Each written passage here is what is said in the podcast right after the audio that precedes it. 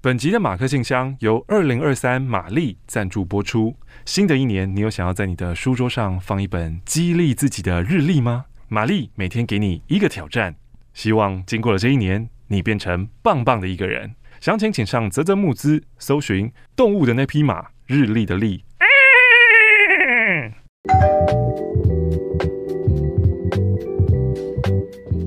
改变所有的错，让我重新来过。怎样？你做了什么错？什么错啊？没有，他就是浮上我的心头了。这么いきなり？对，いきなり，欢迎加入本周的马克信箱。耶！Yeah, 我们已经非常非常久没有报地址了，因为我们的信箱还是呈现一个爆炸的状态。那你现在是要报了吗？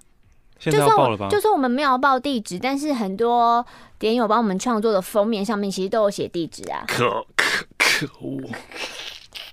好的，今天第一封信，应该说第一本信哦，来自于高雄的晴，哼，附上了五百元。哇哦，梅花鹿你好。其实我没有经历过点点点的时代，我是透过 IG 微靠背推坑的听众。哎、欸，最近好多都是围靠背的哦，围靠背是不是在去年年底的时候推了一波啊？我不知道那个效应，就是那个波澜好好远吧？因为最近好几个礼拜一直提到围靠背，嗯。他说：“我要先用十分感谢的心感谢欧马克。嗯”嗯嗯嗯，因为当我要面临到 Tinder 爱情诈骗的时候，哦，我在 YouTube 找到你聊诈骗的那一段影片，嘿那真的是一部把我拉回现实的影片。天哪，有救到你真的是太开心了！我衷心的希望未来不要有类似的受害者出现。嗯，故事是这样的。我就是滑着 Tinder，滑到了一个来自香港，然后来台南探访亲友的男子。嗯，当下他跟我说：“哦，因为我香港家里有事，所以我隔天就要回香港了。”嗯，然后隔天我们加了 Line，我在 Line 上面就说：“哎，你要回香港？那你到机场了吗？”他就传了一张他刚开好 boarding pass 的照片给我。嗯，所以我就真的完全相信他。嗯，后来他回到香港跟我说要隔离十四天嘛。嗯，那当然隔离这当中我们就是持续的聊天。嗯。他说他有个姐姐，但某一次因为在开车跟他试训的时候出车祸了，嗯，他就等于是全程目睹，就是他姐姐出车祸那一瞬间，哦，所以他对视讯有阴影。可这很新哎，欸，就是这个设定我觉得蛮，蛮因为因为其实这样的这种诈骗，他们没有办法给你视讯，是因为他们不是。照片上面那个人，他们都是用帅哥或者美女的照片。其实我没有想过有这个故事当背景，他们就一定要想一个想一个办法来讲，说我为什么不视讯？可是他们会很想要用电话跟语音哦，因为语音就是就像现在大家在听 podcast 或在听马克信箱，就是语音是可以创造亲密感的。所以没有视讯没关系，我就如他说，那你至少跟我语音通话嘛。嗯。他也妥协喽，一样的套路，一样一样的嘘寒问暖。大概隔十天的时候，他就说：“哎，你能不能跟我一起听一个线上投资的课程啊？”嗯、那当然，一开始我想说：“哈，什么？我不想参与这个，因为我对投资又没有兴趣。”但他就说了：“哎，就就只是听个课程，我没有要你投啊，就是花你一点点时间嘛。”然后花你一点点的网络流量，你未来就会要我投了。然后你再给我一些建议，就这样子而已。所以我就想说，好吧，就是听个课程嘛，我就跟着听。课程持续了六天，六六天。对，平常我是很没耐性的哦，我竟然为了这个根本没有见过面的人听了六天的课程，叼住了啦。这个课程后期开始说。虚拟货币，说这东西的行情有多好。那刚刚说到了这个男生，他有个过世的姐姐嘛，嗯，他有个亲戚在台南，他是一个白手起家的有为青年，家境不错。然后根据他的说法，他不是普通家庭，是很有钱的那一种。然后很喜欢我，巴不得我赶快跟他一起回香港结婚生子。嗯嗯、那他白手起家的资金来源是搞投资来的，嗯、所以对投资理财也很有兴趣。嗯、其实我对这个人也是半信半疑啦。但课程结束之后，一样的套路又来了，他就说要不要一起进场投资呢？嗯，我心里真的觉得怪怪的。嗯，但我投钱了。哈，一开始我投了一个好，我投进去，这个钱不见了，我也不痛。不痒，嗯，OK，这可以啊。四千块我就投进去，嗯，嗯，当然对方就说，哎、欸，四千块太少了，这感受不到收益。可是他又又告告诉我说，那我告诉你哈，你这个怎么操作，就一步一步按照我教你这样子。的确，我的账面上真的有赚钱哦。你又领不出来，所以我不知道哪根筋不对，我又加了一万了。嗯哼，然后账面上还是赚钱哦。嗯，我就跟对方说，哎，还还是有点不放心哎。嗯。这个 OK 吗？他就说、嗯、放心，钱可以拿回来的。你去申请提现呐、啊，我就去申请了。嗯，网站出乎我意料之外，完全没有各种刁难哦，就是跟我说，哎、嗯，你的账户资料是什么？嗯、然后叭叭叭等等之类，就说好，三个工作日之后钱就会入账喽。嗯嗯，在等钱入账的过程，其实我很忐忑。虽然说要是钱回不来一万四，也是有一点我会重视。小痛。对。煎熬了二十二个小时之后，钱回来啦！对，我总共入账一万六千元。嗯，对方就说：“你看吧。”他是真的吧？就只有这第一次你可以赚到，而且你还可以赚到一些些钱哦，你还可以赚到人家两三千块哦。他愿意给你这样的甜头，所以你看有甜头对不对？最近行情好啊，行情好要怎样加？赶快入场啊！嗯，要不要去凑个十万块呢？嗯，我就想我怎么可能有十万？我真的是凑不出来，我就一直推脱。嗯，对方就说：“未来你要跟我回香港，身上没有一点钱。”怎么可以了？为什么你有钱，你干嘛还要我有钱？要是我的表姐表妹约你逛街 shopping，你前两天赚到的钱跟他们出门喝早茶都不够的那些，那你就给我就好了呀。反正就说你投钱，你投投投投，零头姐。在我的感觉越来越怪的时候，我就想说，我要打电话去一六五咨询。Yeah，哇。很很明智的决定。一六五的小姐肯定是超无奈的，每天都是一堆这种电话。嗯、其实我只想确认说，现在诈骗是不是这个机制也是一样的？第一次会让你拿回钱这样子，想要博得我的信任。一六五就说对，真的是诈骗。嗯你可以好好判断一下。嗯。后来我又去警察局想报案，因为我手上有两个他们提供的汇款账户。嗯。但最后我又觉得。没有实质上的损失，嗯、等于是我没有被害，对啊，我无法立案，嗯、只能提醒身边的人不要上当受骗。嗯、所以我分享这个故事呢，是想说，不是每个人像我一样可以这么幸运的全身而退。嗯、我真的是平常很理性的，也会落入这种烂陷阱当中。人性好微妙哦，我明明知道这是诈骗，可是心里又觉得说，后后面剧本会怎么样啊？到底会怎么样？好奇啦，想跟他玩下去。在我写这封信的时候呢，对方依旧不死心的要我投钱。嗯，毕竟你骗了他两千块走。对，所以我就跟他说，我家里发现这个投资的家人不放心，把我的账户都冻结了，所以我都没有钱。嗯，那既然你下个月来找我的话，那你就当面跟我家人解释吧。嗯，他是绝对不可能出现的，因为他根本不存在这个世界上。也谢谢我身旁的朋友，一直其实很认真的 hold 着我，不想让我陷得更深。嗯，冷静下来，从头到尾破绽百出。就是当然，我再去看一开始登记证就是假的嘛。那班飞机班号根本就不是台北 飞到香港啊。然后他的照片就是 IG 上你讲得到那些很帅的同志照片。这五百元就是我从诈骗那边赚了两千元的分红，分给你们。很棒，大家一起去骗诈骗集团吧。这封信是在我生日完成的，希望我长了一岁之后有更多明确的判断力。祝福大家事事顺心，夜配接不完。赞赞赞！我现在就是拍了两三支的诈骗影片嘛，然后下面其实真的就是每天每天都有好多人问说：“嗯、这个网站是吗？他是吗？”然后现在也有一些就是会分享故事跟套路的，有的人有被骗，有的人没有。刚刚那个真的好难过，如果是真的，你说。开车视讯，然后目睹那个、喔。对啊，我我好进入那个画面感，我觉得好可怕哦、喔。那你就是会上钩啊！我有点被吓到了。那 你就是会上钩啊！就是掰一个这么可怕的故事，跟鬼片一样，会让人家晚上做噩梦。哎，我在思考要不要把你的户头冻结起来，让你没有办法拿到那些钱。我。以后不管我认识什么人，听了什么故事，我都会与你分享。好，因为你最近传了一个，就是在某个地方有一个租屋，然后那个物件非常的好，我就说好漂亮啊，这个房子。对，然后我看了一下，嗯，我还没有点进去细看，可是第一个想法就是，为什么会有人的租屋条件，嗯，它的价格是开区间的？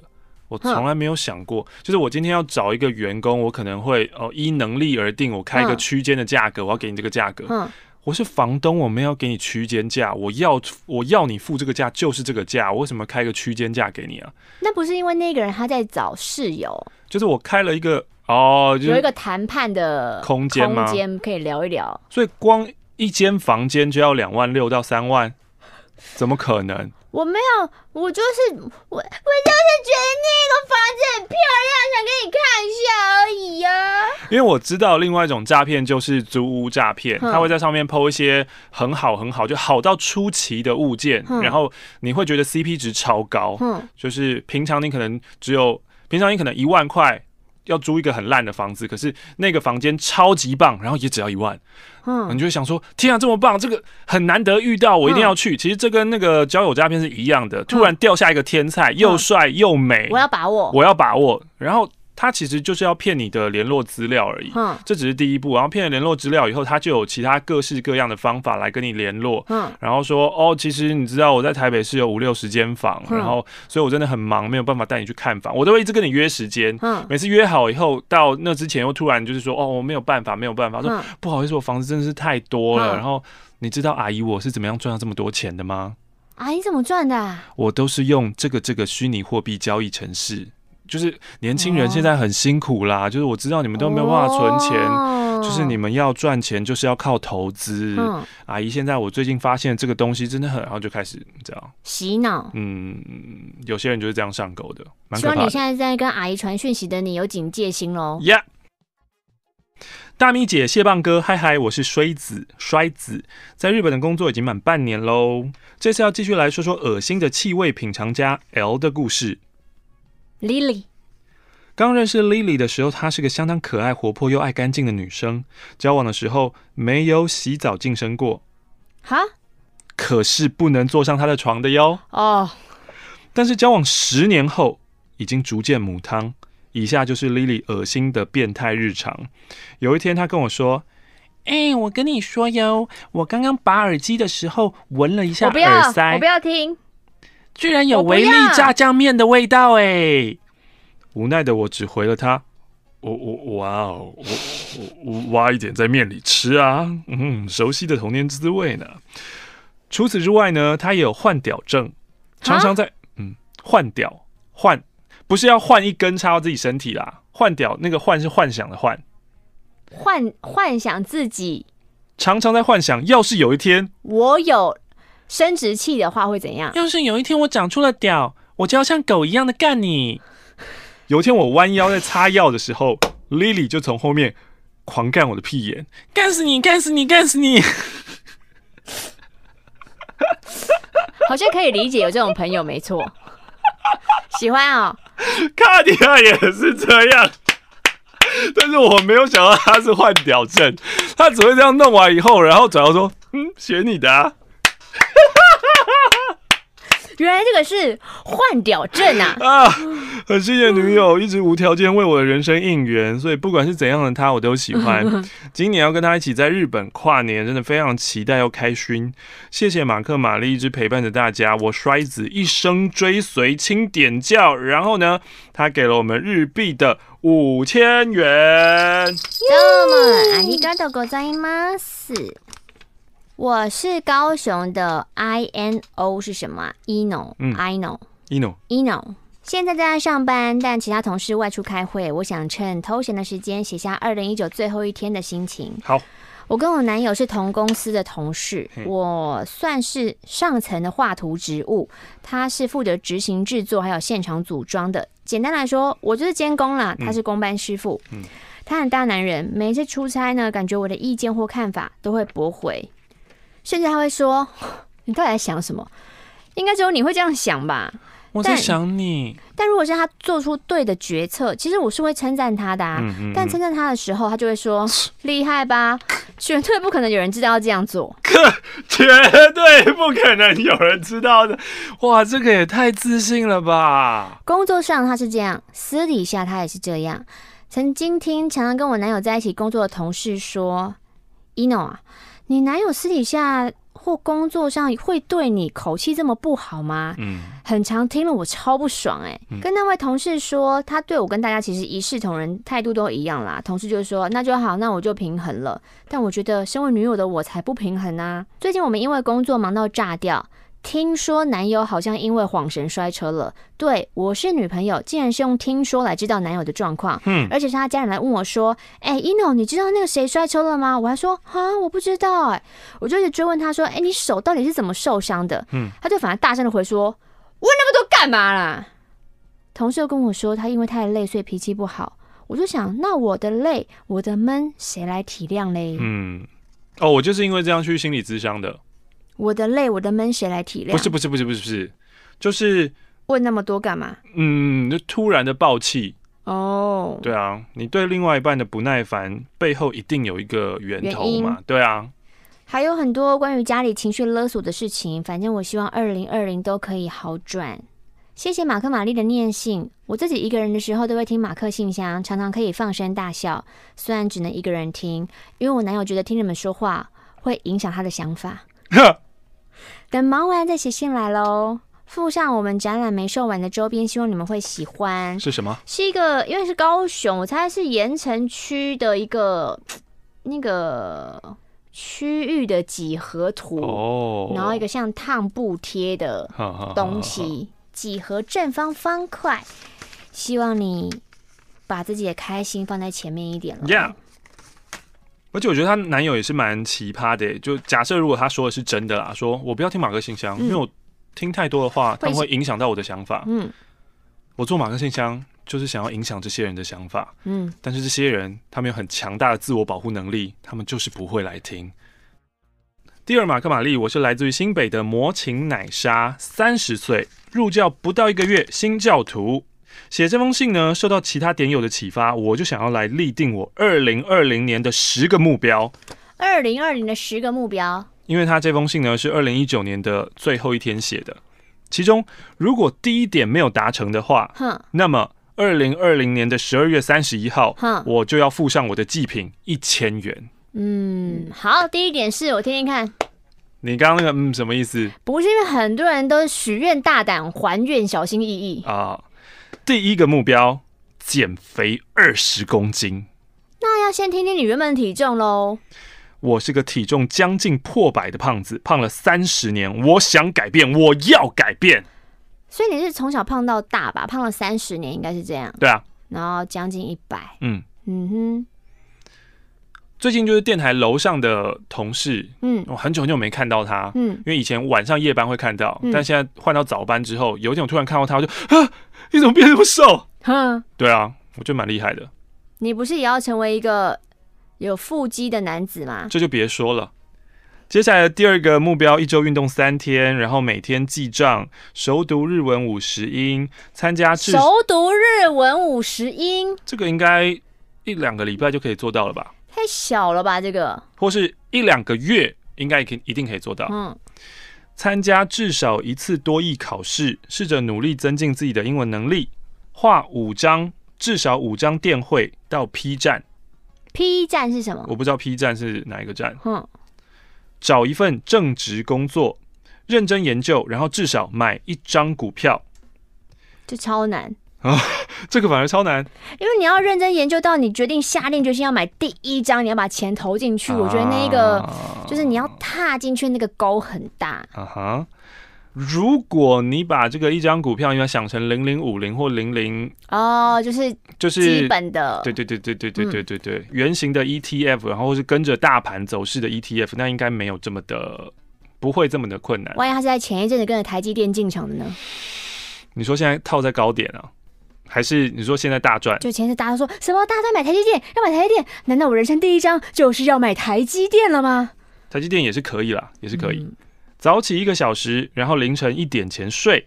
第十个目标是要做 Line 的贴图。我以为要坐牢嘞，吓死我了。正如开头所说的，我是一个很新的点友，以前呢只知道可以写信过去让你们念出来，我不知道附上回邮信封，你们还有亲笔回信的好棒棒服务啊！所以这次希望马克玛丽可以用我附上的毛笔。回信给我，请博学多闻的马克写上“快读书，不要再浪费人生啦”。请身材曼妙的玛丽写“去运动，不要胖一辈子”。届时呢，我会将这两张纸贴在我的书桌前，勉励自己的。好的，魔情奶莎，希望呢，你现在我们现在念到的时候，已经十月快要底了嘛，嗯，所以他现在附上他的身体组成分析，是一百六十一公分，然后将近九十公斤，嗯，这是他三年前二十七岁的时候，哎、欸，你不是说你三十岁吗？还是他这三年完全不做任何的检查了？不是不是不是，他的日期是二零一九年十二月三十一号啊，可是他的年龄是二十七岁哎，所以你还没到三十吗？还是他写即将三十？没有，他写三十岁。嗯，不然就是你骗这个机器，嗯，不然就是你骗我们，两者其中一定是有一个这样子。哦，或是两个都是错的，也是有可能。好，那现在已经是十月底了，所以如果是健康减重的话，现在应该差不多会减到，可能减到至少十十公斤了吧？因为他要减二十啊。他不是要减三十吗？他要减二十哦，所以现在已经差不多应该会减到十公斤了吧？希望你有在这个对的路上前进喽。马克、玛丽，你们好，我是玛瑙，玛丽的脑粉。我想分享一个热腾腾的 Tinder 故事哦。首先，我自认外表中上，每个人都自认自己外表中上。他附上了他学士照。哦，我看，我看，男生是不是？男的。男的吧，不错不错不错，男男的吧，不错不错，你你你是上，你不是中上，你是上，哎、欸，是男生吧，是吧？嗯，不管男生女生啦，都是标志标志。唯一会吓跑女生的就是我只有一百七十公分，嗯，加上我在 Tinder 上也算是行走多时啊，嗯，多少也练就了怎么让女生开心的打字能力。OK。讲笑话、讲干话，要怎么接话，对我来说都不是难事。嗯、也有不少聊天对象表示：“啊，你真的好风趣哦。”唯独在自己明显有意思的对象面前，我会突然丧失能力。哦、某一次，我讨厌这种无能为力的感觉，嗯、就用了整整六张梗图重返 Tinder。果然，正如我预料，配对的人不如以往的多。但对方主动开话题或是保持联系的几率大幅提升。我不是一个约过炮的人，事实上，我一开始很反感约炮这件事情。但在接触越来越多讯息，并了解各式各样的案例之后，我内心的小恶魔跳出来，叮咚叮咚控制我了。于是我在 Tinder 上看到了相当有质感的女孩，短发。偏酷，有点神秘感。其中几张照片，腿部、腰身、胸部，我立马交出了我的 super like。然后我们就成功配对了。可惜的是，我又回到了支支吾吾的状态。明明想要认识对方，但下面的头却控制了我，打了几句性暗示的讯息。对方没有接招，但还是有持续的回复我。尽管一天大概只会回一两个讯息，但没有完全搞砸，已经让我欣喜若狂。嗯。某一天，他竟然在讯息中提到了吸吮声，搭上挂号，简直让我想入非非。哈！我恨不得直接问，想问他说：“你你你是想约吗？”但想一想又觉得奇怪，我并没有放我脸的照片，因为他这次是用放六张梗图嘛。哦。莫非这就是所谓的无差别撒网吗？啊哈，吸吮，吸吮，吸吮。后来我整理他的回讯息的尖峰时段，嗯、守株待兔。嗯果然那一晚，我们开始交换了 IG，嗯，故事也从模糊走向了白热化。然后嘞，然后嘞，他看到我 IG 之后，第一个反应是说：“这你本人吗？”嗯，这边我以个人经验帮各位归纳一下，想约炮的人必备的手段跟特性：一、确认菜色，会约炮不代表他很随便，有得挑才有得嗨。嗯。我们交换 IG 之后，就在小盒子上面聊，频率更及时，尺度也开始增加。我会把握机会讲一些不失礼的隐性黄腔。嗯，他表示不喜欢哦，会怕，嗯，不太适合我。嗯，二，必要时要保持矜持，因为他不太乐见我的黄腔，但他自己时不时就会撩我。嗯，偶尔也带点性暗示。嗯，在如此不对等的对话当中，占有绝对优势是他的拿手好戏。跳过，跳过，最后怎么样？最后怎么样？你跳过这边真的很多，这边都是他在分享说，就是两个人的攻防战或心理状态。我想知道后面、后面、后续、后续。好了，到了三就是会会有无预警消失这一招。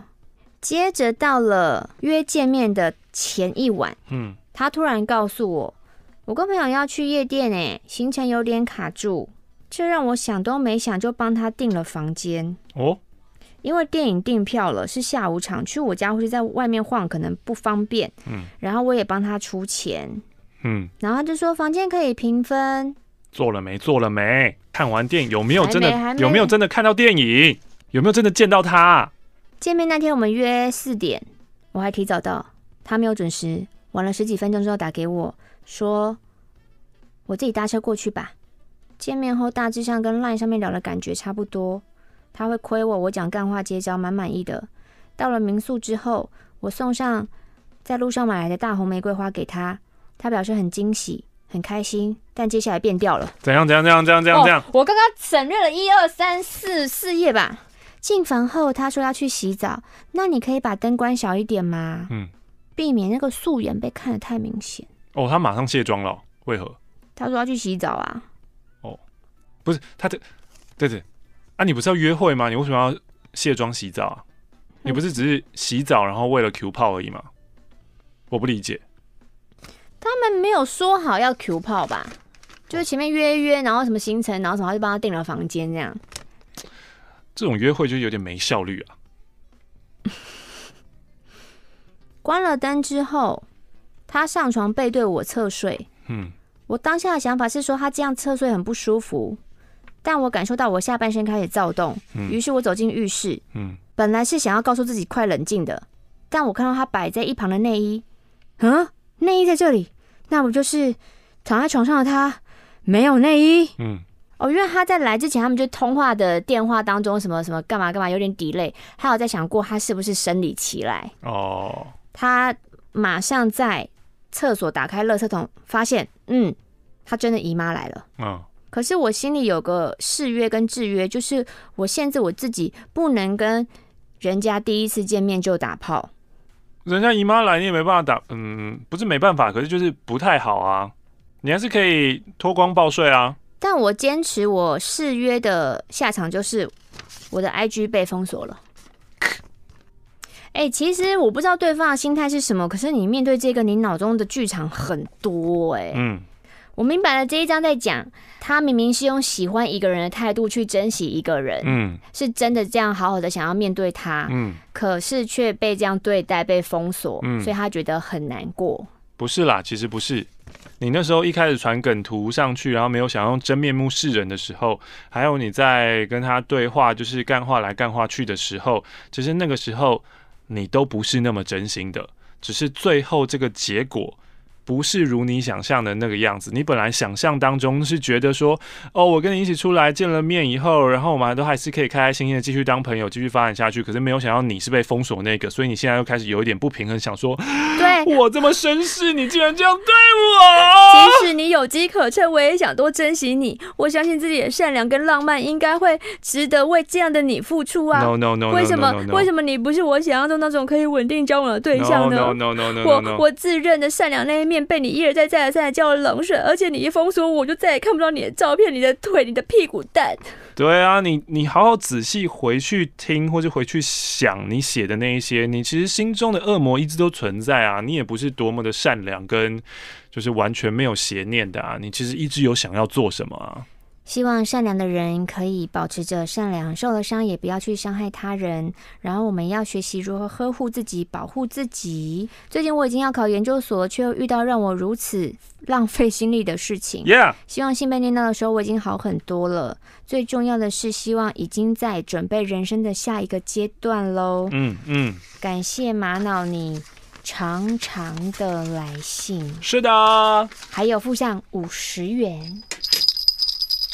其实玩交友软体，如果你只是一直在上面聊天的话，那真的是蛮浪费生命的一件事情。我觉得你有发现这件事情就好。但像刚刚那个，他会觉得其实那就是一种，好像你可以获得一种成就感。我知道在上面怎样可以逗人家开心，我在上面如鱼得水。他没有如鱼得水啊，他遇到喜欢他就说不出话，这哪叫如鱼得水？那、啊、你到底在其，其他我如鱼得水？你其他那其他的都是你不喜欢的人，你干嘛浪费你的生命跟不喜欢的人讲话？我不懂啊！你不要这样。第二马克玛丽，此刻的我好兴奋啊！我潜水一年的点有了，我今年硕一了。去年重考了一年，要不是马克信箱，我一定撑不过那段压力大又无力的日子。那时候每个点友的故事，不管是爆笑、难过、沉重，都让我觉得我自己不孤单。谢谢马姐推我入坑。不知不觉当了好多年的老友了。希望借这一次的信，把我硕一的日子记录下来。每天熬夜赶作业报告，线头、微结构、投资学、无限 coding、debug 轮回，还有我，好喜欢鸿儒哦。鸿儒是谁啊？可惜他有女朋友了，我所以，我只能偷偷喜欢。哇，红儒好像是以前我们高中一个很可爱的男生，他也叫红儒。不过也很幸运可以遇到这么赞的朋友。快要圣诞节了，好想回家，可是高雄新竹好远，而且每个礼拜天都要做产学、看日出。希望马老师可以收我当学生。不知道念到信的时候我怎么样了？交男友了吗？成为马老师的学生了吗？变强了吗？马克那天在五斗米靠腰散场的时候，遇到你实在是太兴奋了。卡迪亚帮我拍完照，我忘记跟他说声谢谢了。谢谢马克、玛丽陪我度过无数个夜晚。青年家万岁！给二十三岁的我 donation 一百元，来自于新竹的林真心。马克、玛丽，你们好，我是在台中某偏乡大学念研究所的 Chloe。嗯嗯嗯，我是一个不喜欢冒险，我就是享受舒适圈的超级边缘人。OK，在教授爱的关心之下，我投了几个国外的研讨会，顺利出国报告了。七月的时候啊，跟三位同学去上海参加研讨会，因为我不用报告，所以我主动提出说好，那我来排行程吧。某一天我就排了迪士尼。嗯嗯，没想到让我认清一位三年多的大学同学。Oh. 叫她白雪公主好了。这位白雪公主带了一条无法充电的充电线。那我跟另外两位同学的手机型号问题嘛，没有办法借她。手机电量剩十趴的她，在晚上的烟火秀结束之后，正式宣告没电。OK，大概晚上九点，我就跟他一起走进商店。十五分钟，我就先出商店了，和另外两位同学坐在店门外等她。等了半小时，没看到他，电话也没接。我想啊，对，他电话没电了。十点的时候，园区开始广播啊，要闭园了，要闭园了。嗯、我在门口等，然后一位同学去绕园区找他，嗯、另外一位跑去地铁站看。哎，对对啊，你进商店，我们不是在门口等他就好了吗？啊，他就是都没有啊，没人啊。啊，他会出来就好了，就等他出来啊。就就是没人嘛。他不见了，就不见了。我靠！找到了十点半，地铁最后一班也开走了，嗯、还是没看到他。嗯然后看着人潮越来越少，十一点看到铁门拉上，我真的觉得很崩溃。嗯、无助了三个人，不知道该怎么办。我突然想到，哎，可以找她男朋友问一下。哦、我就找了以前大学同学，然后问了她男友资讯。嗯、然后对方就说：“那你要不要找保安报警啊？”嗯、就在我把白雪公主的照片资讯要交给保安的时候，她男朋友打电话来了，说：“她哦，白雪公主人在饭店呢，人在饭店。”从饭店到迪士尼要一个多小时的车程，表示他在十点半之前就走了。然后我在愤怒跟疲惫之下，花了大把的钞票坐计程车回饭店。哦、这段四十几分钟的计程车路程，我完全没有收到他本人的讯息。回饭店半夜一点多，看到他在饭店房间里还没洗澡，我又更火大，因为白雪公主洗澡要洗一个多小时。我原本不想跟他争执的，我还是忍不住问他说：“你到底在干嘛？”就是，他就说我我很害怕啊，我怕我回不了饭店，我又怕我不知道怎么坐车，巴拉巴拉就不爱说什么，完全没有为我们着想。不是不是，那那为什么不你害怕？为什么不我们一起走就好了？我我不理解你们为什么要分开？你没有电，你怎么可能跟你的朋友分开？我就中断争执去洗澡，我就跟她男朋友说，其实我们是真的很担心她，何况在国外会不会很危险？讲完之后，洗完澡一出浴室，看到他在外面哭得花容失色。我就想说哭屁呀、啊！但哭屁呀、啊！之后的旅程，我就把他当空气。回国还要跟他一起在学校处共事一个月，非常痛苦。我不是一个容易记仇的人，可是跟他相处这三年，真的很多事情都不是很愉快。这件事情又是引爆点。每次出国，老师就说：“哎、欸，要多照顾白雪公主。” Why？Why？你可以自己照顾自己吧。以外表来说，我是一个只有一百四十五公分的人，常常被别人误认只有国小学生外表。她可是有一百六十公分的白雪公主，怎么看都是我要被照顾吧？不是，我真的不懂她为什么会突然抛下朋友，然后自己回去。哎，她没有，她没有解释。这个太奇怪了，这太奇葩啦、啊。对啊，你害怕怎么会？你害怕就应该好好抓住你的朋友，跟你的朋友在一起啊！你你到底去哪里？十月的时候又去研讨会了，这一次是日本住在浅草，研讨会在富士山附近，可是遇到台风，下午三点半的飞机变成晚上十点才下飞机，当地的交通大乱，到十二点才坐电车，半夜两点才到饭店。隔天九点呢，要出发前往富士山参加研讨会。原本两个小时的车程，花了六小时转车六次，也完美错过了报告时间。我其实心里很开心。对，反正之后呢，我们就依然前往山脚下的车站商场吃晚餐。准备回市区的时候，发现啊，往东京的电车停驶了，哎，嗯，巴士又要预约才能搭。这班最后一班的巴士要是错过的话，我们就要露宿富士山了。嗯嗯嗯。于是我又用破烂的日文再问一次司机，司机就看一下车上说：“哎，剩六个位置，你们有六个人，好好，你们上车。”嗯，这不就 happy ending 吗？对啊。No。过了一天，我跟一位女同学在电车上准备回饭店，匆忙下电车之后，同学突然大喊：“No！我的手机在车里面！”我就带她去失物招领处，再次用我的破日文跟站长沟通。嗯，由于隔天早上就要回台了，不能等太久，还有各种原因没有办法马上找手机，比如说车子还要回车库不好找啊，你还要登录失物资料等等之类的。Oh. Oh. Oh. Oh. 反正在那瞬间，我的日文能力急速升等，超厉害。总之，最后手机找回来了。谢天谢地，很棒啊！虚惊一场也不是啊，那中间那个 虚心理压抑真的超烦的。总之，二零一九年对我来说就是“狂”一个字，嗯，因为我明明一开始说过我喜欢舒适圈的一个人，我是一个也，哦，是被迫跨出去的哦，我是一个避暑的边缘人。二零一九让我见识到这个世界的广大美好，嗯，我好期待下一个旅行啊！嗯，谢谢马克信箱，让我听到好多人的故事，祝你们新年快乐。他分享了一张大门关上没有任何人的晚上的上海迪士尼，哦、以及斗内五十元。马克、玛丽，你们好，我是台北朴实无华的孕妇，想要分享自己的通勤人生。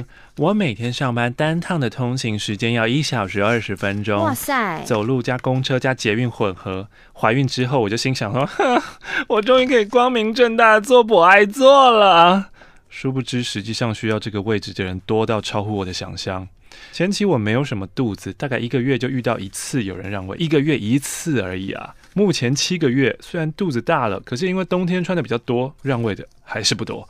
有时候自己一路站回家，我心里就会莫名的玻璃心喷发，觉得你真的要靠那个啦，妈妈徽章啦。哦，觉得不被这个世界善待。我知道，如果我自己有勇气大喊说我是孕妇。一定会有人愿意让座的。欸，我真的以那个乘客来说，有时候也真的很尴尬，嗯，因为有些人真的是孕妇跟肥胖，我真的分，分不出来，我真的分不出来。啊，我我也很害怕，我让了，结果她根本没怀孕，那有多尴尬？对啊，对啊，我只会在心中大喊说：“我很健康，我不需要座位。”来度过脆弱的时光，继续做个坚强的孕妇。有时候遇到让座的人，内心充满感激，都是中壮年男子和妇人居多。抢座位最凶的是年轻女子。偶尔看到见义勇为的人，告诉他们位子不是要让你坐的，总是有看人被打脸的小雀跃。读到信的时候，我应该已经卸货了。希望儿子安全顺利的来到这个世界上，也祝点友们新的一年平安健康。斗内一个星期想要吃垃圾食物的次数乘以十，想吃垃圾食物的情绪已经影响到日常生活了，就罚自己想一次我就抖内十块钱。第一天我就罚了八十块。你要控制自己的思想啊，啊好惊人哦！之后呢，马上掉到了一天十到二十块。教主教母真是法力无边啊！随性附上一百五十元。朴实无华的孕妇，你想出这个方法不是我们的法力无边，是因为钱。对你来说，也许真的蛮重要的。那你想一次要扣十块，然后你第一天发现哦，我想了八次，第二天你就觉得我不能再想这个，我钱会喷光的。好，希望你跟你的孩子现在都平安健康啊。What？给你念。Why？马克、玛丽，你们好。写这封信的时候，我从上海玩回来一个月。这么巧啊！我这一次去上海是一个在酒吧认识的男生招待我去的。哦，姑且叫他。太好了吧，招待你出国哎、欸，叫他咸粥好了。哦，我今年二十五岁，单身。你是想吃咸粥是不是？咸粥好吃的不多，咸粥大我十二岁，香港人，已婚。十月初时认识的时候，觉得他很好相处，酒精催化，我就跟咸粥上床了。哦，哦第二次隔一周见面聊天吃晚餐，当然也有上床。嘿，可能是我最好的一次性经验。哇，他都知道我要什么。呵这一次十二月中来上海。我们相处了三天两夜，嗯，我我觉得我陷进去了，嗯，我见面前好紧张，怕出糗，我怕咸粥不喜欢我，嗯，贤州好像很有钱呢，这样出钱找女生陪是不是稀松平常？可是我不是要他的钱哦。有工作的我虽然不能像贤州一样坐头等舱住五星饭店，可是出国的食衣住行我还是可以负担得起。嗯，贤州甚至在出门前往我包包里面塞了四十七张一百元的人民币。哇！我就说不要不要不要不要，贤州还是叫我收下。我心里也觉得收下吧。这钓上有钱人呢？反正我就说服我自己，对对啊，我就是爱他的钱呐、啊。对了，我们的关系是一场交易，我没有晕船哦。嗯，哎、欸，会被诈骗就是会觉得哦，我遇到了一个这么好的人，但是有一个关键的主要重点，嗯，就是来信的这一位，他是有见到那位富豪的哦，他是实际上的接触的，不是在通讯软体上面的。大家，如果你觉得你钓到了天菜，对，如果你觉得你钓到了天菜，请至少与他见面吧。我喜欢贤州被世俗雕琢的谦和、沉静、有品味的样子，却又充满幽默感，没有架子，很爱笑。我好像吸毒一样，服用的时候好爽哦，嗯、没服用的时候好痛苦哦，戒不掉。那就是晕船了。你在说什么？为什么就会特别陷在贤州那里呢？因为他真的就客观条件来讲都蛮优秀的，啊。走在上海美丽的街道，体验豪华的生活，再加上贤州温柔的陪伴，我都忘了我是谁了。可能我有点不甘心，这么合我胃口的人为什么不是我的？所以有点想要占有他。嗯，回来几天，除了到家彼此报平安，我就分享自己参加活动的照片给他。他没有回。哦，我想他应该知道我晕船了。嗯，好吧，我断不了，就由他来断吧。但过了两个礼拜，到圣诞节当天，他还是主动传了圣诞快乐给我。很棒啊！跨年隔天也见面了。可是我不想介入他的家庭，我也不想要他给我什么承诺，我只想要那个我好喜欢的贤周可以很想要我，恨不得把我扑倒在床上，说他要我，这样就够了。嗯，我现在靠整理房间跟听马克信箱来转移注意力，偶尔把心情写成那种根本没人看得懂的文章抒发一下。但必须承认，我还是期待他在联络我。嗯，我还会开始学贤周，我看 CNN，我要研究红酒。嗯，我要努力，我要跟他一样到国外发展。自己想起来都觉得很好笑，不晓得信念出来的时候我会怎么样呢？我会维持这个关系到什么时候呢？啊，有你们真好，我就附上这个香港总裁贤州给的其中十张百元人民币给你们吧，哈，让你们尽情的花。你看这个钞票有多新？他 给我们一千块人民币啊！哇哦，这个新的好像假的哟！天哪！我现在去银行存这个，他都问说这个是哪来的，我也支支吾吾不知道。然后就是一个，就这么多外币，然后银行说这哪来的？然后呃，工工作来说，哦，你去过这么多国家，我说这这这，哦，谢谢谢大家。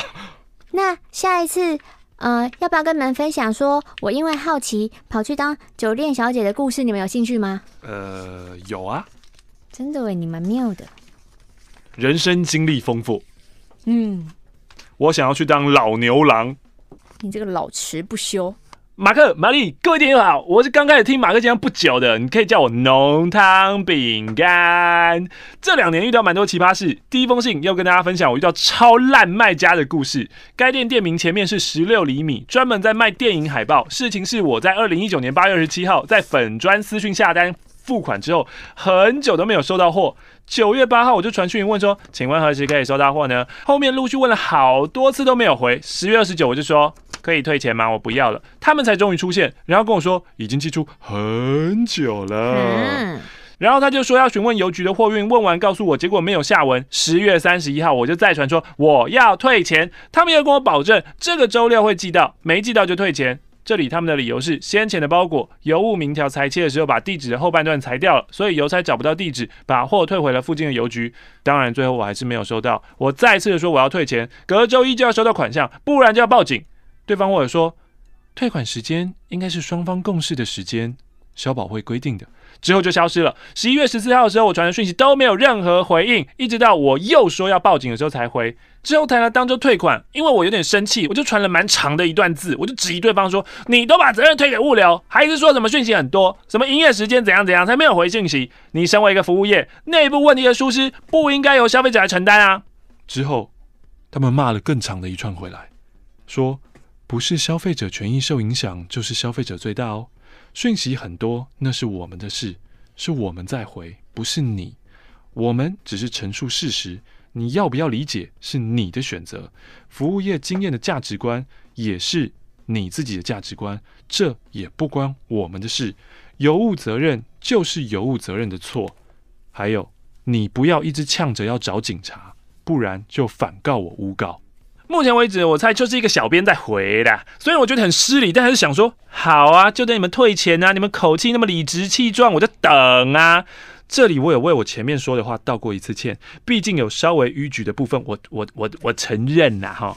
结果后面我当然没有收到退款，负责人终于出现了。说他营运问题没有办法准时退款，要延到十二月，并且愿意签切结书，保证那个时候会如期退款。过程有点长啊。一张海报到底是多少钱啊？连海报钱都退不出来？还是他的海报是那种超级经典绝版，一代宗师，然后所有的导演演员都有签名在上面那种？就一张海报可能要四十五万这样子。我靠，有海报四十五万？哦，如果有啊，超级绝版的也也许有可能有啊。嗯，但但我相信应该不是啦，嗯、我相信应该不是这种的。而且你看，因为就是在那种 Facebook 那种粉丝专业下单，很没有保障啊，欸、又不是电商平台。好啦，这个切结书他们寄了两次，我都没有收到，到底是为什么呢？呵呵，中间也请他们用拍照上传的方式，但是他们就是不传，拖就是拖到底。哦，这边有讲了，海报是多少钱？大家要猜一下吗？八百八。哦，两千零八十元，可是他们只退我一千零八十元，为什么？我当天就立刻请他们补汇啊，也跟对方说好晚上六点前哦，一定要到哦。但六点一到，我看还是没有。他们说老板出货遇到下雨，耽误行程。我说我不想听理由了啦，六点是你们自己说可以的。然后小编呢就把所有的问题都推给下雨，还说就只是几分钟后的事情啊。他好像不理解我在焦躁什么。干，我等了半年，真的假的？半年呢、欸？我等了半年，去死啊！事后朋友有说哦，有店家就会用那种先跟客户说有货，先收钱，再从国外订。总之呢，就是拿客人的钱先来补洞，这种恶性循环的买卖方式。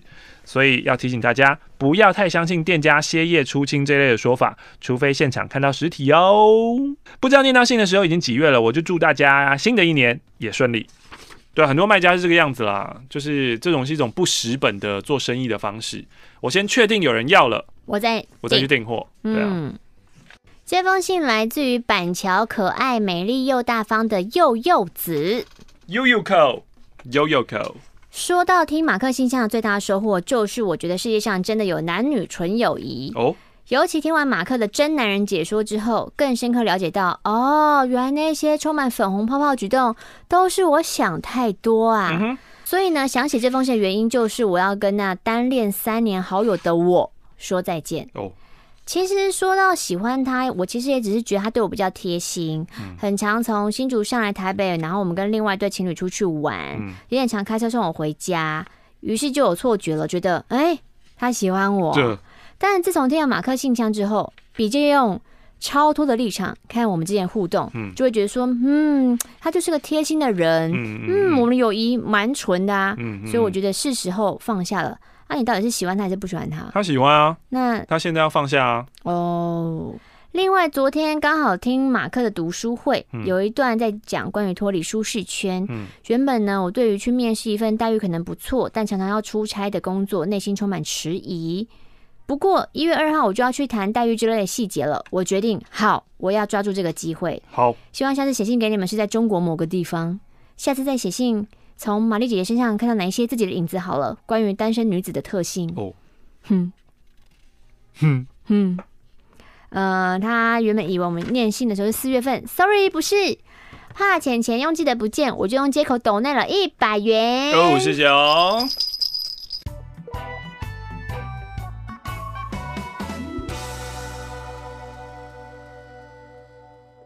亲爱的马克与玛丽，写下这封信的同时，我也想要放下心里纠结好久的一段感情，甚至我不知道可不可以算是一段感情。这跟上封信不是一样吗？对。故事发生在二零一八年的夏天，我交完论文，开始迎接欧洲夏日里的各种美好。不是，我知道上面哪一段哪里过不去了。嗯，就是你在一开始说听马克信箱的时候是啊，原来男女真的有纯友谊呀。嗯。但其实后面那一整段，你都对你朋友不是抱持着纯友谊啊？对啊，难过，我觉得哪里怪怪的。二零一八年的夏天，在欧洲夏日的旅行，有个很久没有见的国中同学 Y，就叫他杨凡好了。杨凡在某次的谈话里，高一点，高一点，低一点，低一点啊！哎，杨凡要怎么学啊？杨凡有点难啊，但杨凡画面感很强。杨凡在某次的谈话里提出了一起去东欧旅行的邀约，当时心里抱持的想法太简单了，想着有人自愿规划行程，而且这又是杨凡的强项跟兴趣，何乐而不为呢？出发前信誓旦旦的对友人们保证说什么都不会发生，这样孤男寡女要一起共处两周的时间。东欧对于生活在西欧的我十分陌生。前三天，我对于杨凡没有事先告知跟商量的情况下订的饭店，全部都是一张双人床，感到愤怒跟不被尊重。但是对于行程的安排规划近乎完美，与眼前令人震撼的景色，我一直有矛盾的情绪在波动着。而且杨凡在生活细节上的贴心与照顾，让我有种恋爱的错觉。好复杂的情绪哦。三天后，我忍不住对双人床发表了愤怒不满。杨凡的说法是，对于这么久不见又生活在欧洲的我，他必须把我可能会反悔说不去的风险考虑进去。啊？哦，就算那个比较便宜，是不是？你说等于是订双人床哦？嗯，会比较便宜哦？不是都差不多？这是什么理由？或是会不会是加大单人床啊？嗯，就等于是他给可能是单人房型的价钱。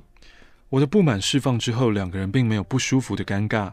我也任由杨凡对我表达好感。嗯，所以杨凡爱我。什么越来越复杂？那个情绪太多了，我都很难一直切换。那是开车车道一直切来切去。我享受着很久没有恋爱的快感，心里想着，嗯，反正杨凡旅程之后就回台湾，我继续留在欧洲生活，谈一场夏日恋情也很好。就在旅程结束，回到各自原本的生活，我们隔着海，拥有极大的时差，却陷入了疯狂的热恋。每天试训的时间三个小时起跳，哇塞！我们好像不用睡也不会感到疲惫。杨凡想在一起，但我却因为距离跟当下只享受暧昧的心态，我没有答应。一个月之后，杨凡又决定跟我约在。南义碰面，这趟旅程里，我们完全像是情侣，甚至蜜月。自驾在阿马菲海岸时，我只知道自己沉浸在爱情里无法自拔。去爬了维苏威火山，去看了卡布里岛的蓝洞，逛了。卡布里岛？你在想卡加布列岛吧？啊！逛了罗马，在竞技场对面吃着早餐，在许愿池前吃着冰淇淋。旅程里，杨凡展现了各种浪漫。他自助旅程的功力让我着迷在旅行里未知的期待，只要享受一切开心就好的美好，也让我的理智站不住脚。面对距离的现实问题，也没有正视旅程会美化对方的事实，也没想过。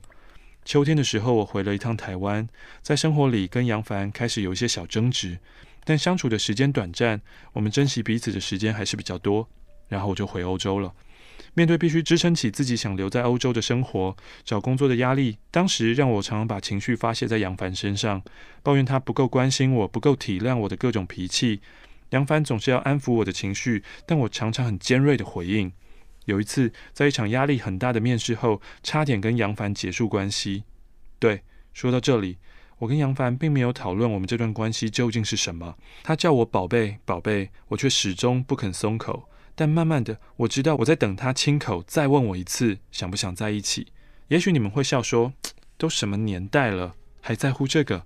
但我就是很介意这些形式上的价值。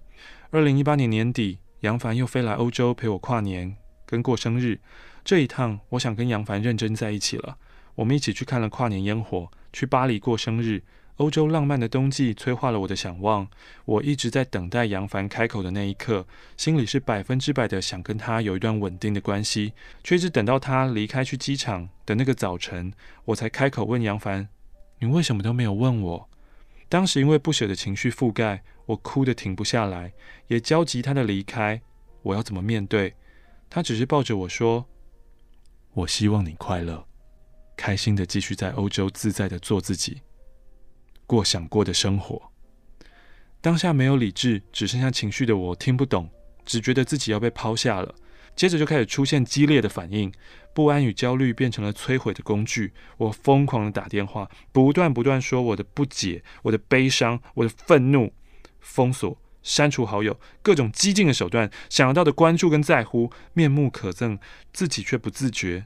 相对于已经拉开距离的他，不接电话、不回应，成了他的面对方式。歇斯底里的我哭了，长长的一个月，每天除了上班就是低落跟眼泪。我不能接受，不能理解这半年多的相处，我不愿相信杨凡只想玩玩，更不知道怎么处理走到这一步的窘境，只能告诉自己先放下，也清楚知道自己并不会奋不顾身为了杨凡回去，放弃在欧洲的一切。接着春天到来，我开始旅行，和朋友旅行，也自己旅行，重新找回自己最喜欢的看展览、逛市集、躺草皮的生活。我以为我好了，随着时间跟距离，我的确又更认识自己，也找回一个人自在的模式。在什么都找不到说服自己的原因下，我只能把杨凡收进心底，把这件事放下。之后，在某次偶遇的情况下，我和杨凡通上了电话，好像又可以自在的聊天了。可是，电话里，杨凡对我说了想念，我没有太大的回应，但我的心又默默地把他从心底搬回心上。我觉得他又给了我期待。之后经历各种考量，家人离世、现实与未来的种种面向，我决定放弃工作签，决定回台湾发展新的人生阶段。虽然不是为了杨凡回来，但他也确实被自己放在可能发展的未来里，心里还有一份期待是不可否认的。这段过程中，我和杨凡保持不不频繁的联系，但我可以感受到他释出的善意。当我真正搬回台湾之后，杨凡约了我一次，我有事不能赴约。之后我主动找他，就得到各种忙碌的推脱借口。而我一心想要让事情有个确定性，清楚也明确地表达我的喜欢，他不拒绝也不回应，已读不回了一周之后，告诉我他不知道怎么回应。对于事情总要明明白白的，我无法理解这代表什么。嗯，欧米，你哪有觉得事情都要明明白白？人家之前想要跟你明明白白的时候，你就不要明明白白，而且还是很长的一段时间。对啊，即使不喜欢了、没有兴趣了，或是另外有心仪的对象，对我而言，我都可以接受。嗯，那你那个时候怎么不明白跟人家讲呢？这边我又要再打岔一下，你不能接受。你以为你可以接受，但如果他真的讲了，他有心仪的对象，你又会崩溃，因为在你平时理智的笔法下，其实你是一个疯狂的女生，你有发现吗？你，你是一个歇斯底里的狂热分子，就是你是一个很理智，把你自己放在第一位的不理智的人，就是全世界其实你都觉得要绕着你转，那才叫理智。接下来他说：“我也不是会做出任何可怕报复行为的人啊，不明不白，我只会卡在找不到让自己放下的理由。不是啦，你要放下，你就自己放下，你不要就是怪别人说，因为你这样对我，所以我没有办法放下。课题分离好吗？另一方面，我也总在思考，是不是因为人脑总会过度美化过往的回忆，我记得的都是一起旅行的美好，又或者……”我是因为得不到而产生不甘心，在作祟。从来面对感情都属于被动的我，在杨凡面前几乎把自己的高傲的自尊放得很低，甚至开始怀疑自己的价值。有人说，男人得到了就没有挑战性了。虽然我一直不想把这件事用性别归类，却在各种纠结的情绪里找不到相信的理由。另一方面，理智回来的时候，我会知道杨凡选择逃避问题，甚至没有处理问题的能力，是我打从心底无法接受的。无法沟通也是我很无力的地方。但是他身上其他美好的特质又是吸引我的。玛丽马克怎么看待关于放下呢？而到底这又称得上是一段感情吗？依旧在矛盾里，想放下又放不下。你们可以用局外人的角度替我分析一个可能的出口吗？祝好，什么都好。来自于冬日里的水莲。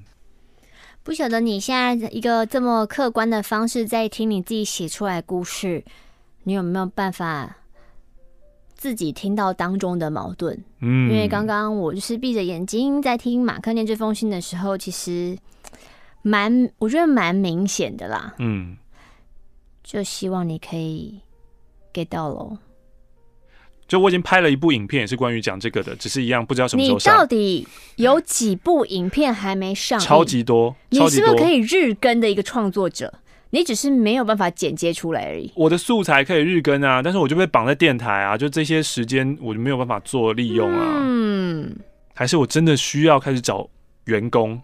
当我的片师？我觉得当一个有一个就是后置的，应该是蛮需要的。嗯，说到放下呢，就是因为我们的脑子没有办法处理这些资讯，就是现在到底发生什么，我们不知道，然后我们就会不断的跟自己讨价还价，然后去拖延做选择的时间。所以一方面你其实知道要放下，他如果两个礼拜没有回我的话，我就放下。对，然后你会定出一个这样的期限，但是两个礼拜真的到了，会发生什么事呢？就他，我看到 IG 可能在忙，如果他真的就连 IG 也都没有跟我互动的话，我就放下。哦，然后又发现，哎，IG 也真的没有互动了。如果他有明确的跟我说，就是我们不要联络了，那就放下。所以就是你会为自己，你会为他，然后一直去退你的底线。你一直在为这段关系找借口了，然后理性的你知道要放下，可是另外一方面就会他放不下，然后这样的拖延的这种感觉，其实就是因为放弃会为我们旧的那个自我，就曾经你跟他有这么美好这个自我会带来损失，那我们不喜欢这样的损失，然后我们又害怕未来那个不确定性。如果我真的放下了，我是不是未来就会失去他了呢？就没有办法跟他在一起了呢？嗯、呃，我们的关系就是不是就说死了呢？等等之类的，那这样的焦虑就是。当我们在面对结束，当我们想要放下的时候，我们都会面临这种焦虑。其实不是你不知道应该怎么选择，是因为你的心里害怕，然后不敢去做选择。嗯，而你早就已经知道要怎么选择。但是做不到这件事情也是人之常情啦，所以也不用太逼迫自己。每个人就是要经历过迷茫的这个阶段，才会有重生。呃，当然这个迷茫的期间呢，有的人比较短，有的人比较长，有的人是因为曾经经历过了很长很长的迷茫，所以接下来迷茫他都可以很短的克服掉。但就每个人自己的课题喽，贡献了一欧元。